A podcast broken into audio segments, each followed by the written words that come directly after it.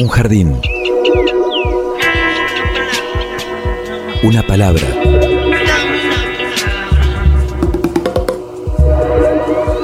Un sitio donde poder crecer en la tierra.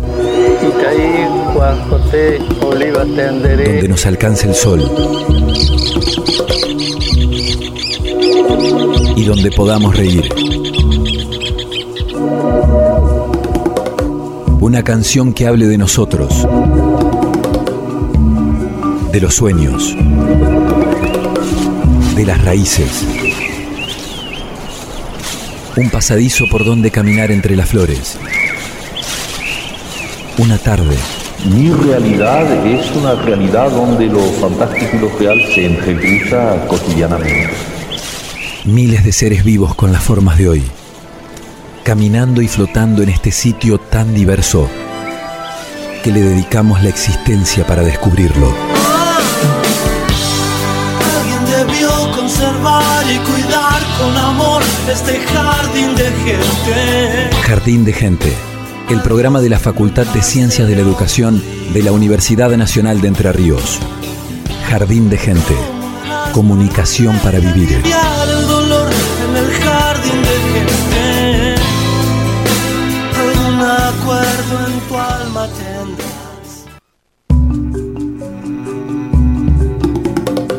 Hola a todos, muy bienvenidos a una nueva edición de Jardín de Gente, el programa de la Facultad de Ciencias de la Educación de la Universidad Nacional de Entre Ríos. Estamos aquí, eh, Pablo Russo, quien los saluda, Evangelina Ramallo. ¿Cómo estás, Pablo? ¿Qué tal, Evangelina? ¿Cómo ¿Todo bien? Pero muy bien. Acá vemos a Luciana Salazar en los controles. en Ajá, la puesta vemos a través de la, de la ventanita, Sí. de este, nuestra ventanita. El perro Morelli, ahí en la coordinación. Está Agustina Bergomás en la producción. Y también Florencia Espíndola en la asistencia de, de la producción. Así es, y estamos eh, por dar inicio a una segunda entrega de este tema que lo habíamos planteado para un primer programa, pero nos quedó material pendiente y además da, ¿no? Para seguir conversando, debatiendo sobre mujeres y diversidades en el fútbol. Partido y revancha. Es verdad. Dos programitas. ¿O es el segundo tiempo este? Sí, es- o puede ¿Fue ser un también. partido completo el anterior o este es el...? Sí, Bueno, porque tuvimos la, la visita, habrán escuchado la semana pasada, de Carolina Benque, de, de La Arenas. Sí. este, hablando de fútbol femenino, de, de su trayectoria, ¿no? Eh, también eh, tuvimos el testimonio de Agustina Marani desde Suiza, eh, una que se fue al exterior, digamos, Sí, ¿no? y que está Nos abrió un montón de interrogantes respecto a, a cómo es, cómo son los pases, qué pasa con los clubes. En breve eh, llegará a jugar al Chelsea y luego sí retomará eh, aquí a la ciudad de Paraná, pues debe continuar con sus estudios, ¿no? Esto, esto que a diferencia quizás este, de los varones. También eh, estuvo Florencia Boto, árbitro. Vamos a seguir indagando en el tema del arbitraje femenino. Sí. y Milton Morar de, de Carpinches, el presidente de- del club Carpinches, que ya, bueno, este eh, es un poco más amplio que el tema fútbol porque ahí in- incluye las diversidades eh, en, en varios deportes. Él nació con el fútbol, fue ahí el puntapié, pero obviamente sigue creciendo con otras, con otras experiencias. Y en esta segunda entrega, decíamos, de, de esta temática, ¿no? vinculada a las diversidades, a, la mujer- a las mujeres y al fútbol, eh, vamos a mm, conocer un trabajo muy interesante que han realizado niñas, mira, muy pequeñas, tienen tan solo 11 años aquí en la ciudad de Paraná. Ella es Antonia, que ahora se presenta. Escribieron un cuento junto a sus amigas, Sara, Violeta y Florencia, en el contexto de un concurso organizado por Patronato y la Municipalidad de Paraná. El concurso se llamó Un Golazo y ellas escribieron 120 goles. ¿La querés conocer? La escuchamos. Ella es Antonia. Mi nombre es Antonia, tengo 11 años, soy de la Escuela del Centenario y junto con mis compañeras Sara, Violeta y Florencia participamos de un concurso organizado por el Club Patronato y la Municipalidad, llamado Un Golazo. Y nuestro cuento fue uno de los elegidos, se llama 120 goles. Y cuenta sobre dos chicas que eran amigas desde pequeñas que fueron a una plaza y se encontraron con dos chicas más. Y juntas quisieron ir a jugar fútbol, pero había unos chicos que no las dejaban. Entonces decidieron jugar un partido y el que ganaba se quedaba con la cancha. Las chicas ganaron con 120 goles y fue así como se quedaron con la cancha. Unos días después los chicos regresaron y se hicieron amigas de las chicas y así termina el cuento. Lo que nosotros queríamos era eh, que las chicas estén en una plaza y que encontraran una cancha y que se encontraran, pero como el cuento no cerraba bien, lo que hicimos fue añadirlo a los chicos. Jardín de gente y toda el agua del Paraná para regarlo. Ahí la, la sinopsis. La sinopsis, es Muy verdad, un anticipo del cuento, pero lo tenemos, obviamente. Por supuesto. El cuento leído por eh, quienes lo, lo escribieron. 120 goles en la voz de Antonia. Jardín de gente. 120 goles por Gauna Antonia, Luero Violeta, Werner Florencia y Garin Sara. Escuela del Centenario. Flor, ¿querés ir a una plaza? Le dice Sara. Sí, obvio, dice Flor. Flor y Sari eran amigas del jardín de cuatro y les gustaba el fútbol, pero los chicos de la escuela no la dejaban jugar porque eran chicas. Vamos a las hamacas, le dice Sari a Flor. Sari, mira, esas chicas están solas, dice Flor. Sí, qué aburrido ser solo dos, dice Anto. Sí, es verdad, dice Viole. Viole y Anto se conocieron por sus mamás. Desde muy chicas empezaron a ser juntadas y se conocieron mejor. Desde ahí son mejores amigas. Hola chicas, dice Flor. Hola, ¿qué pasa? dice Viole. Hola, ¿les pasa algo? dice Flor. No, solo estamos aburridas. ¿Quieren ser nuestras amigas? Obvio. Bueno, nos presentamos. Dale. Me llamo Sara, tengo 12 años y vivo en un pueblo llamado Sauce Montrul. Me llamo Flor, tengo 12 años y vivo en Villa Montiel. Me llamo Violeta, tengo 11 años y vivo en Sauce Montrul. Me llamo Antonia, tengo 11 años y vivo en pleno centro. Chicas, vean, allá hay una cancha, ¿quieren ir? Sí, obvio, nos encanta el fútbol. Ay, no, pero ah, los chicos, le preguntamos si podemos jugar. Sí, obvio, no van a tener problemas. Esos chicos que estaban en la cancha eran los chicos que no la dejaban jugar a las chicas cuando eran chiquitas. Hola chicas, dice Pablo. Les queríamos preguntar si podemos jugar con ustedes. Obvio que no, porque son chicas, Roberto. Esta cancha es de nosotros. Cuando teníamos cuatro años, nosotros la decoramos así de lindas, plantamos árboles y también compramos el arco, dice Julián. Flor, esos chicos son los que no nos dejaban jugar, gritando. ¿Son ustedes? Pensé que nos olvidaron. Sí, somos nosotras. Pero bueno, ¿nos van a dejar jugar sí o no? Bueno, tienen una sola oportunidad. Si la pierden, no vienen nunca más, exclama Roberto. Ok, dale. Bueno, empiezan ustedes, chicas. Pablo. Tiran las chicas y no embocan. Tiran los chicos cinco veces y meten cinco goles. Ah, ah, les vamos ganando. Ya van a ver cómo les ganamos. Pasan 10 minutos y los chicos iban 15 goles y las chicas 20. Ya pasó más de media hora y las chicas ya iban 68 goles y los chicos recién por los 20. Jaja, les estamos ganando, tal y como dijo Flor, dice Sari muy contenta. A la hora las chicas ya estaban por los 100 goles y los chicos recién por los 30. Esperen, antes de seguir jugando pongamos un premio. El que gana se queda con la cancha. ¿Ok? Dale, pero sin el arco porque lo compramos nosotros. Nah, nah, con arco incluido. Bueno, sigamos jugando. A la hora y media las chicas llegaron a los 120 goles el tiempo del partido se terminó. Jaja, les ganamos, lo sabía. Chicas, ganamos, nos quedamos con la cancha. Sí, las chicas muy emocionadas y felices gritando, ¡ganamos! Los chicos estaban enojados y molestos porque las chicas se quedaron con su cancha y se fueron a sus casas. Después de unos días vuelven los chicos. Hola chicas. Hola. Chicas, venimos a pedirles perdón y preguntarles si podíamos jugar con ustedes. Sí, obvio, pueden jugar. Así todos terminaron siendo amigos y con un final feliz. Fin. Estás escuchando Jardín de Gente, el programa de la Facultad de Ciencias de la Educación.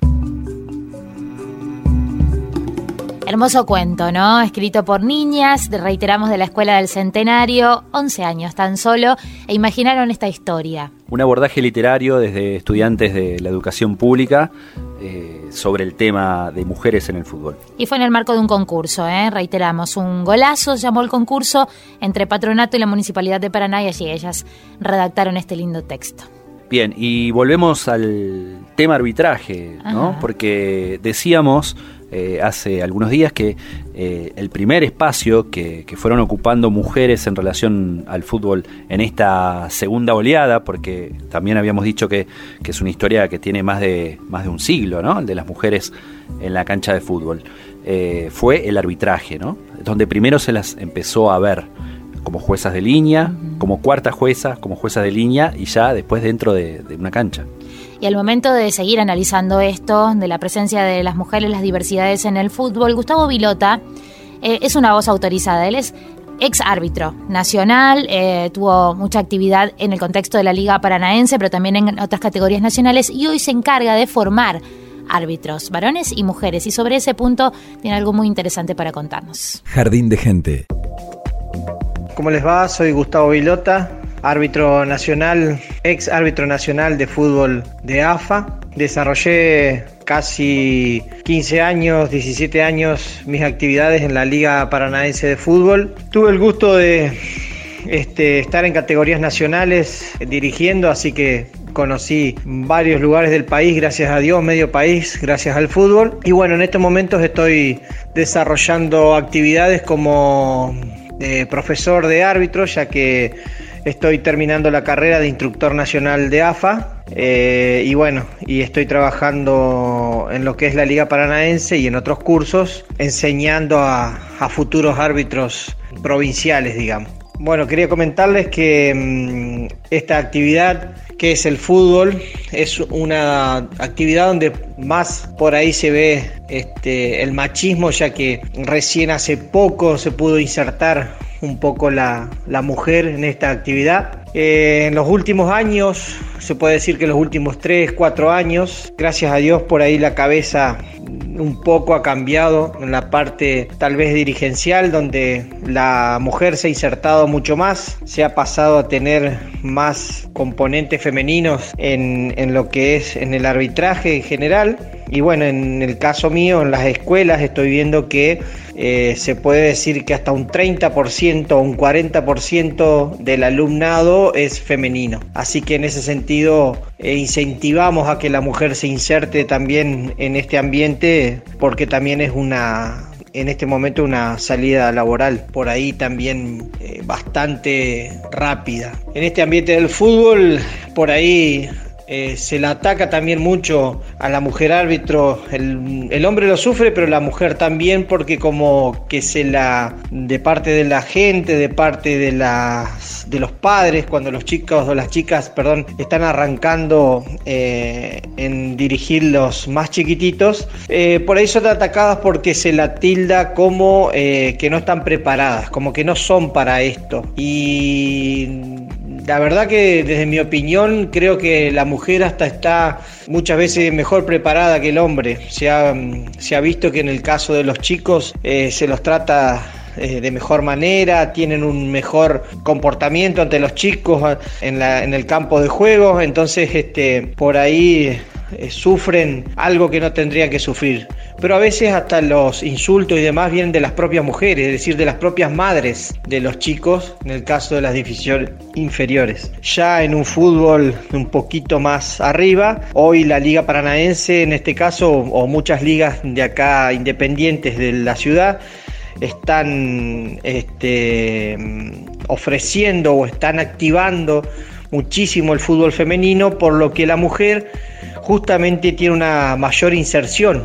Es decir, ahora también eh, se dirige a las, a las chicas al haber fútbol femenino, entonces también tienen eh, mucha mayor inserción tanto en el masculino como el femenino. Eso es lo bueno que se está presentando en la ciudad en general. Pero sí, sí, sí, todavía el hombre, todavía el, el deporte del fútbol es un poco reacio a que la mujer eh, se inserte en, este caso, en el caso del arbitraje. La gente por ahí es muy cruda, el auténtico anda a lavar los platos, dedicate a otra cosa, anda a cuidar a tus hijos, es algo que por ahí lamentablemente se escucha en las canchas, pero por lo que dije por ahí también, lamentablemente a veces surge eh, los insultos y demás hasta de las propias mujeres, que son las madres de los chicos que van a jugar. Por suerte, ya digo, vas más de, mi opinión, bajo mi opinión hoy eh, como profe, veo muy incentivada a la mujer en este caso y lo veo en el nuevo alumnado que se ha presentado, que hasta hay un 30 o un 40% eh, de parte eh, femenina, digamos, que está incursionando en el arbitraje. Así que bueno, con esperanzas de que la mujer este, sea más considerada y yo como profe tratar de también insertar esa idea en los estudiantes. Jardín de gente, miles de miradas para descubrir. Por la radio de la universidad Nacional de Entre Ríos. Y cada vez más, entonces, son las mujeres que se forman en el arbitraje como otra manera de tener eh, esta presencia, ¿no? La que se ha luchado tanto en el ámbito del fútbol en el país. Mujeres en el arbitraje, mujeres en la cancha y mujeres en los micrófonos también eh, y en la canción. Vamos a, escuchar a dos artistas eh, juntas que son Miss Bolivia, que en realidad se llama María Paz Ferreira, que nació en 1976 y tomó ese nombre artístico porque vivía en la calle Bolivia, en el barrio de La Paternal, en la ciudad de Buenos Aires, y a Liliana Herrero, eh, cantante villahuayense, nacida en 1949, haciendo Juntas Soy.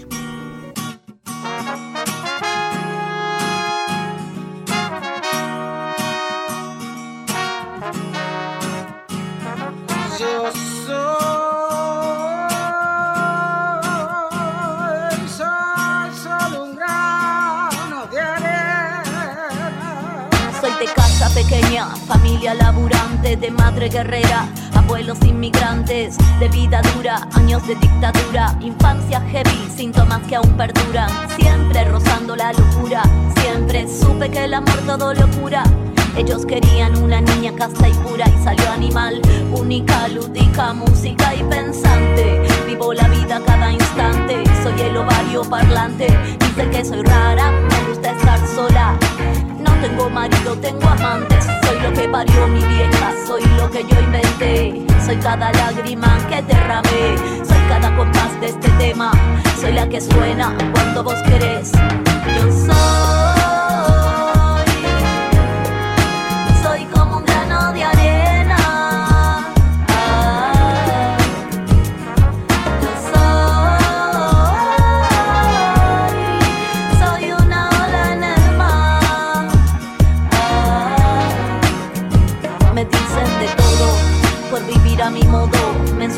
Esta vida como si fuera lodo. Lo pruebo, le doy y si falla me todo. Voy siempre fiel a mi destino, todo a codo me lleva al norte.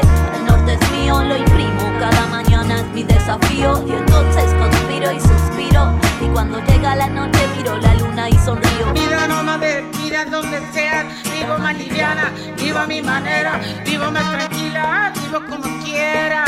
Nadie me marca el horizonte ni la frontera. Vivo sin jefe, vivo sin patrón. A mí me marca el pulso, mi corazón. Me siento en el viento y en esta canción. Vivo de revolución en revolución.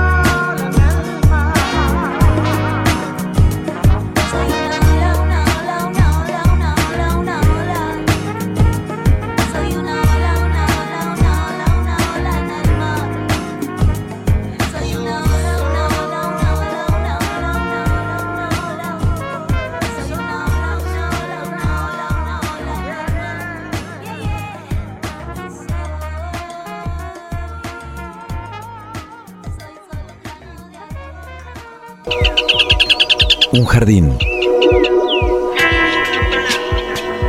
Una palabra.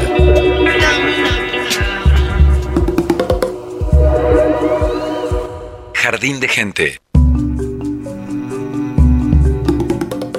Y si hay ámbitos en el marco del fútbol en el que la mujer fue ganando terreno, ha sido el periodismo en sí, el periodismo deportivo con muchas referentes hoy, afortunadamente a nivel nacional, y estamos en comunicación con una de ellas. Así es, con Gabriela Previtera, la voz de la televisión pública en la conducción de, partidos y presentación de, noticias deportivas también. También, y conductora del noticiero central de Canal 7 TV Pública. Ella es magíster en periodismo, periodista deportiva, hace campo de juego en torneos masculinos y femeninos de fútbol. Bienvenida, Gaby, a Jardín de Gente en Radio UNER Paraná. ¿Cómo estás? ¿Cómo estás, Eva, Pablo? ¿Cómo están? Muy buenas tardes, gracias por la presentación. Muy bien, vos eh, trabajando muchísimo. Eh, ahora, exactamente ahora no, pero sí, trabajando bastante. Hace rato llegué, doy clases en una facultad de raza, así que hace un ratito llegué de ahí eh, y ya en un ratito preparándome para la, para la noche, para todo lo que tiene que ver con las noticias. Lógicamente, bueno, siempre es importante conocer el inicio, ¿no? En este caso el inicio de, de una pasión, porque si hay algo que diferencia o que destaca a quienes se ocupan o se han dedicado al periodismo deportivo es que deriva de ahí, ¿no? De, del amor por el deporte, concretamente, imagino, ¿no? Especialmente por el fútbol, ¿es así? No, ¿sabes que no? Mira vos, bueno. Eh, Vamos de nuevo. Te, soy, sincera, cuando yo era chica, en mi casa se consumía mucho más otros deportes. Eh, mi hermano es enfermo, fanático del automovilismo, además le gustaba el básquet, hacía taekwondo, eh, al otro casi que no le gustaban los deportes, pero si tenía que hacer alguno, hacía básquet porque en el pueblo había un club que en su mayoría todo el mundo practicaba taekwondo básquet. ¿Qué pueblo? En general Las Heras, provincia de Buenos Aires. Entonces la realidad es que si vos me preguntas cuándo fue el momento que decidí hacer periodismo deportivo y si fue por el fútbol te debería decir que no y el momento fue cuando tenía ocho años porque a mí me divertía mucho más mirar cualquier transmisión deportiva que había que hacer, no sé, salir con mis amigas, por ejemplo, ya después cuando fue pasando el tiempo. Entonces, la verdad es que te debería decirte que, que no, que no fue por el fútbol, fue porque me gustaban otros deportes. De hecho, me gusta mucho hacer lo que está mal llamado polideportivo, porque la verdad es que son todos deportes. No, no, es como llamar a la a Capital Federal y, y noticias, generalmente el resto, digamos, el interior. En el periodismo deportivo eh, parece dividir, todo se divide de esta manera, el fútbol y el resto de los deportes. Claro, que se llaman polideportivos, como si tuviesen menos relevancia. Y de repente vos ves un campeonato mundial de las leonas y decís, che, no, pero, pero las leonas las podés poner a la altura del fútbol, sí, pero no son. El fútbol, las leonas un poquito más abajo y el polideportivo. Creo que todos deberían tener el mismo respeto. Pero la realidad es que no, no me, no me especialicé en periodismo deportivo por el fútbol, pero sí es el deporte más taquicero, es el que más vende y es el que todo el mundo habla. Claro. Gabriela, y cuando tenías ocho años y, te quedabas, en vez de salir a, jugar con tus amigas, te quedabas viendo transmisiones deportivas. ¿Vos ahí te, visualizabas siendo la que hacía las transmisiones o practicando deportes? Yo quería hacer lo que hacía una chica que estaba siempre al borde del campo de juego de, de los partidos de fútbol masculinos y no digo quería ser esa, quería hacer lo que hacía ella, porque era la única mujer que le hacía entrevistas a deportistas. En ese momento no había otra persona y no, no era común ver una mujer entrevistando a un, no sé, a un basquetbolista, a un piloto de autos, vos mirabas automovilismo y tenías que ser promotora si querías estar ahí. No, no estaba la posibilidad de ser una periodista deportiva, que porque de hecho ni siquiera existía el nombre de periodista deportiva casi. Entonces yo lo que me imaginaba era hacer eso, o sea, hacer lo que hacía ella. Me, encantaban los deportes y de hecho practicaba deportes, pero yo quería hacer otra cosa, ¿no? No quería ser deportista, quería preguntar. Eh, y como preguntaba mucho, era muy curiosa, siempre mi vieja me decía, ay, vos preguntás un montón, debería ser periodista. Y ve que me quedó grabado. Entonces como que uní las dos cosas y en un momento dije, bueno, quiero ser periodista y me gustaría hacer deportes y después se crea la carrera de periodismo deportivo, entonces me fue mucho más fácil. Pero quería hacer lo que hacía una chica llamada Cecilia Pirolo. Ahí está. Esa tu referente. esa es la referente. Esa fue mi referente, sí. que no es eh. tan conocida tal vez porque uno se queda con las imágenes de, de otras que pasaron antes y Cecilia estuvo mucho tiempo haciendo campo de juego, después salió de los medios y ahora volvió, pero para mí esa fue la que me marcó. eh, yo te recuerdo eh, de hace muchos años ya, ¿no? Dedicándote al periodismo deportivo en tele. Seguramente eso empezó antes, eh, esa, esa, trayectoria para poder eh, luego lograr esa visibilización eh, en Teis Sports. Em, haciendo entrevistas, presentándote, conduciendo un, noticiero deportivo. ¿Fue difícil llegar a, a eso? Yo siempre digo que, que tuve mucha suerte y que estuve en el momento justo en el lugar indicado, creo, porque yo egresé de Portea, venía haciendo cosas muy chiquitas, pero siempre adonoren porque en ese momento casi que no, no pensabas en la posibilidad de que te podían pagar por ser pasante. Y a su vez yo sabía que para poder diferenciarme del resto de mis compañeros que iban a egresar en el mismo momento que yo, yo tenía que tener un poco más de experiencia, algo tenía que tener de diferencial. Entonces trataba de ir a canchas y, ganar experiencia en situaciones, ya sea de, no sé, cubrir un partido de bola y de fútbol o lo que sea, hasta que se me presenta la posibilidad de hacer un casting en Toys Sport. Y digo que fue estar en el lugar justo en el momento indicado, porque la realidad es que para ese casting no me habían llamado, de Portea te recomendaba, había recomendado gente, no me había tocado, me había tocado uno otro trabajo antes, y al final, bueno, terminó siendo como una especie de fraude, entonces no me volvieron a llamar, y en ese que no me volvieron a llamar, una amiga sentada conmigo en un locutorio encontró de casualidad la dirección del mail, mandé el mail con mi currículum y me llamaron el día anterior al casting y terminé quedando. Entonces creo que fue un poco de suerte. Lo que sí costó mucho fue mantenerse. Era muy difícil eh, demostrar que siendo mujer vos podías hacer otras cosas que no, no solamente podías hacer polideportivo. Y que además en ese momento la cabeza de los gerentes era si vos mandás todos los días a una mujer a un entrenamiento de fútbol, los tipos se van a confundir y se la van a querer levantar. Eso era lo que escuchabas todo el tiempo. Era como que constantemente te remarcaban que eras mujer y que lo único que podías hacer era hacer una figurita decorativa. Y de hecho te lo decían así, si yo quiero ver fútbol, los escucho a ellos hablar, no a vos. No me interesa que opines, a mí me interesa que muestres tus cotes. Y ese tipo de cosas, la verdad es que creo que fue lo que más costó. Tal vez no cuesta tanto a veces llegar, sino mantenerse y en el medio sostener que uno puede ser profesional y que no necesariamente tiene que mostrarse para quedarse en el medio. Por suerte fue cambiando, aunque me parece que estamos en un momento muy peligroso también de periodismo deportivo. ¿Por qué? Porque las mismas cabezas que manejaban todo hace 20 años atrás siguen siendo las mismas cabezas que están hoy a cargo de los canales. Mismas mentalidades Eh, también. Piensan de la misma forma. Cambió la cambió la sociedad y ellos creen o muchos consideran que subirse a la ola del feminismo es meter más mujeres en puestos que antes ocupaban hombres, pero no entienden que a veces la cosificación de vestirte de determinada manera... ¿Hay exigencias en torno a eso? ¿Se, se exige Sí, claro. una determinada imagen, una determinada En algunos indumentaria? lugares sí, en algunos Ujú. lugares sí. Eh, no tengo dudas que en algunos lugares sí, porque si no, no tendrías una un parámetro hegemónico de lo que ves al aire. Ujú. Sí, sí, sí, sí, Eh, se puede, se puede notar. Se puede, O sea, se yo entiendo que a veces las mujeres, entiendo que las mujeres podemos elegir qué nos ponemos y qué no, pero también a veces no puedes elegir porque elegir te implicaría por ahí quedarte sin laburo. Entonces, eh, me parece que, hay todavía mucho machismo, muchas barreras todavía por romper, eh, y que es un momento muy complicado porque el hecho de darle más visibilidad a mujeres en lugares que antes ocupaban hombres no significa que realmente estés abriendo un paradigma, no significa que realmente estés abriendo la cabeza y que dejes de ser machista. Entonces, eh, y se puede ver en todo, si vos miras hoy que los medios públicos están transmitiendo partidos del torneo femenino de fútbol, decís, bueno, buenísimo, pero los clubes no están invirtiendo.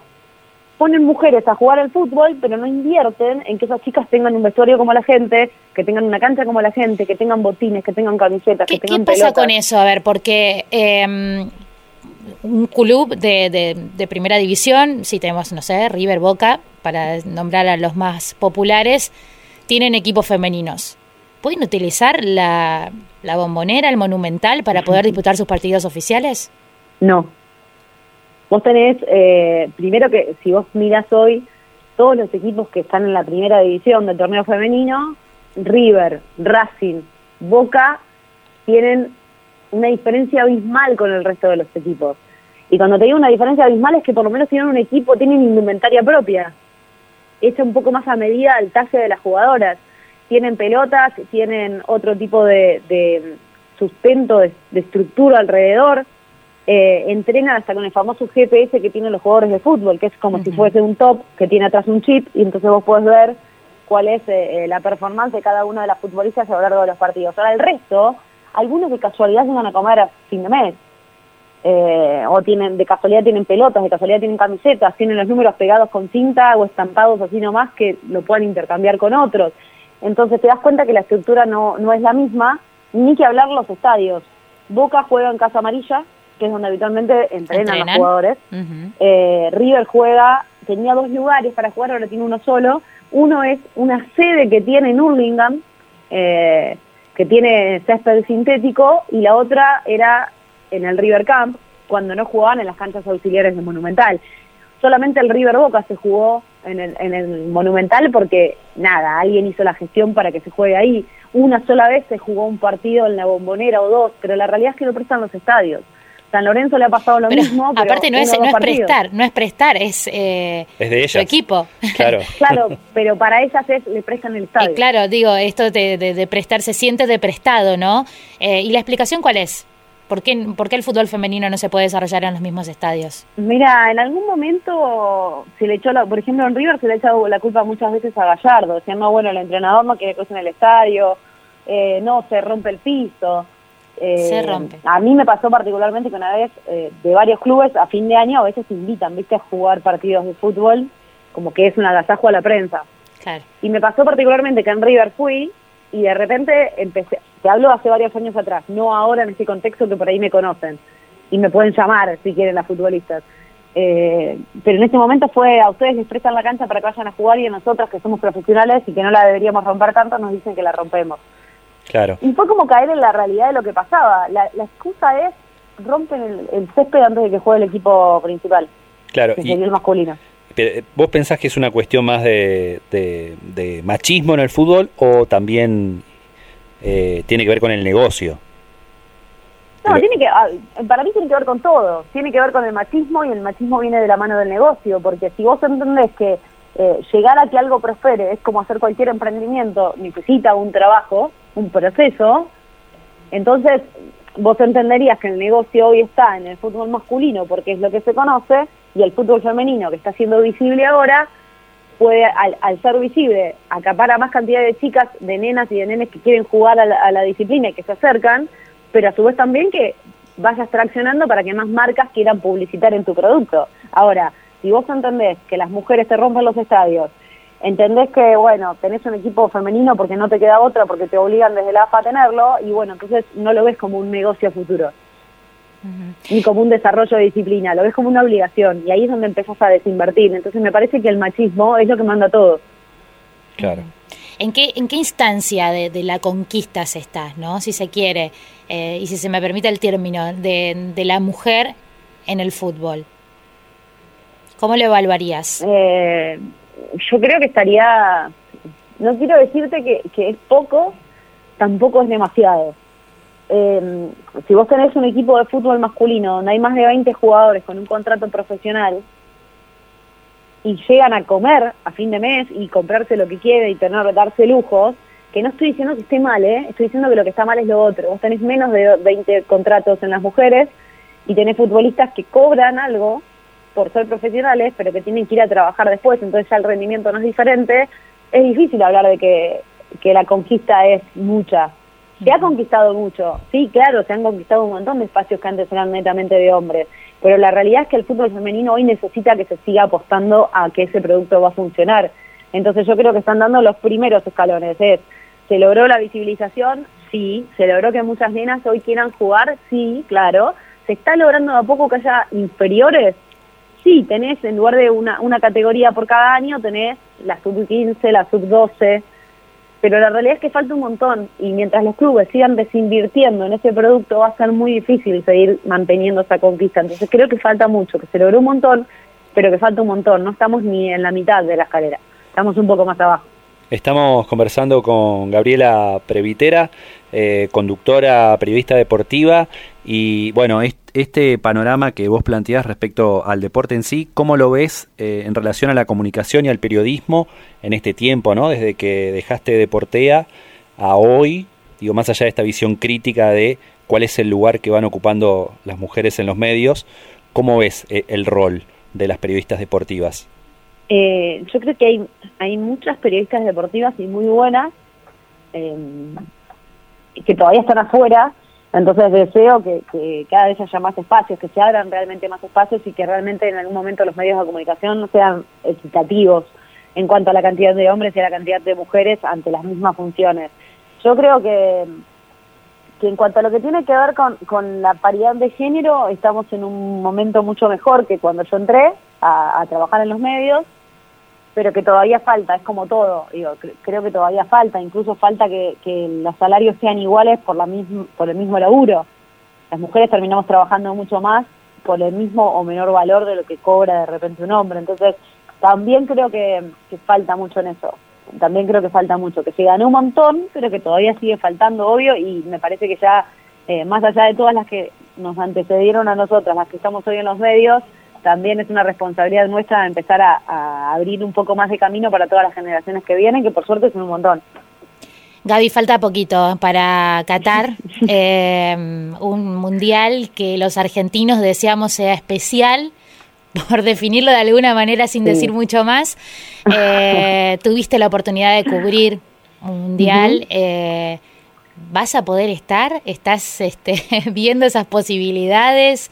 ¿Hay chances de estar en Qatar? Eh, hay posibilidades, Ay, qué estamos lindo. como, nada, en la dulce espera, te diría, pero viste cómo es esto, es como, bueno, es un, es un lugar muy costoso, sobre Sí. todo para la economía argentina, no estoy hablando de los cambios de último momento, sino de- en general, digamos, es un lugar caro para la economía argentina. Eh, la apuesta al aire de un mundial requiere de mucho personal, de mucha gente.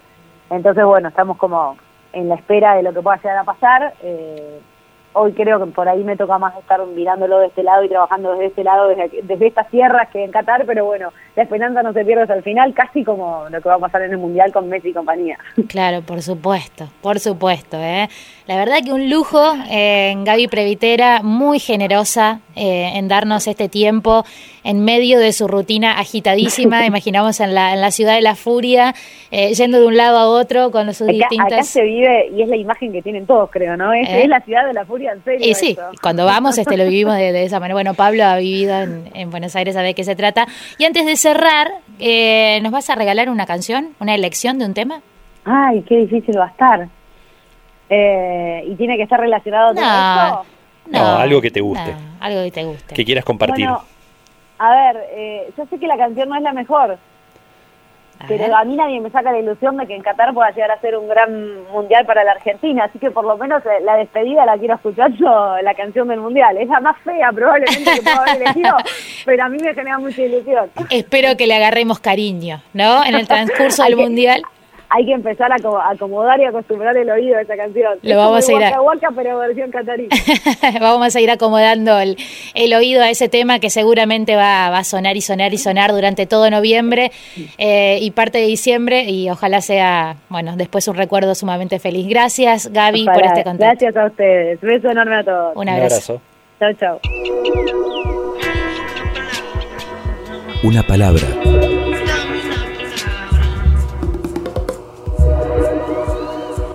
Jardín de gente. Eh, estamos llegando al final de, de esta edición. Eh, obviamente nos vamos a reencontrar la semana que viene, Pablo. Así es, el miércoles como todas las semanas y también se pueden escuchar los programas anteriores de Jardín de Gente en Spotify.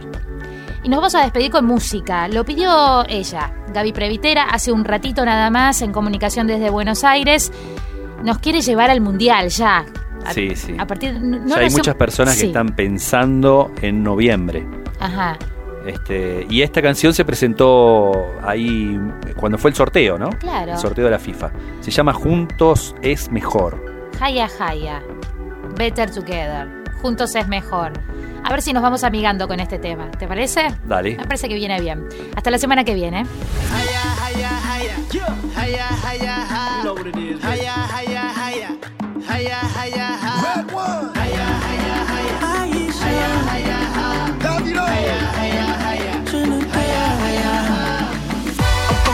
Walk the walk on every street. I wanna ball out with the world at my feet. Hit every discotheque and ask it for me, yeah, yeah. I wanna party, party eight days a week. I promise, I promise, I promise you now. Everything, everything gonna work out. Every tomorrow, no matter what go down. I promise, I promise, I promise you now. Gonna be, gonna be sticking around. Every tomorrow, no matter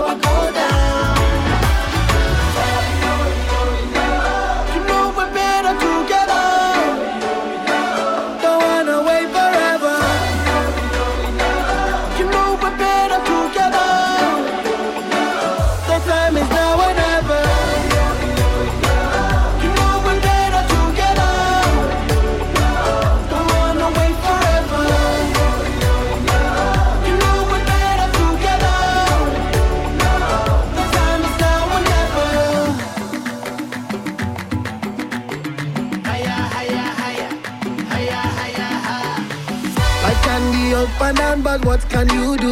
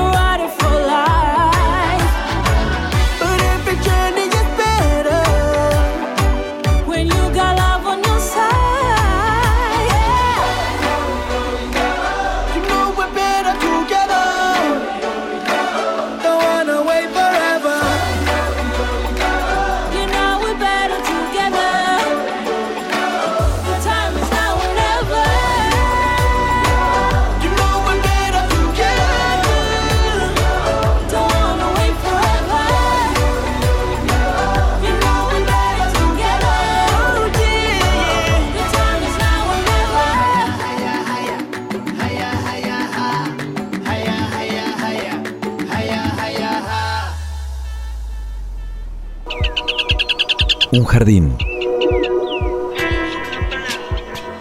Una palabra.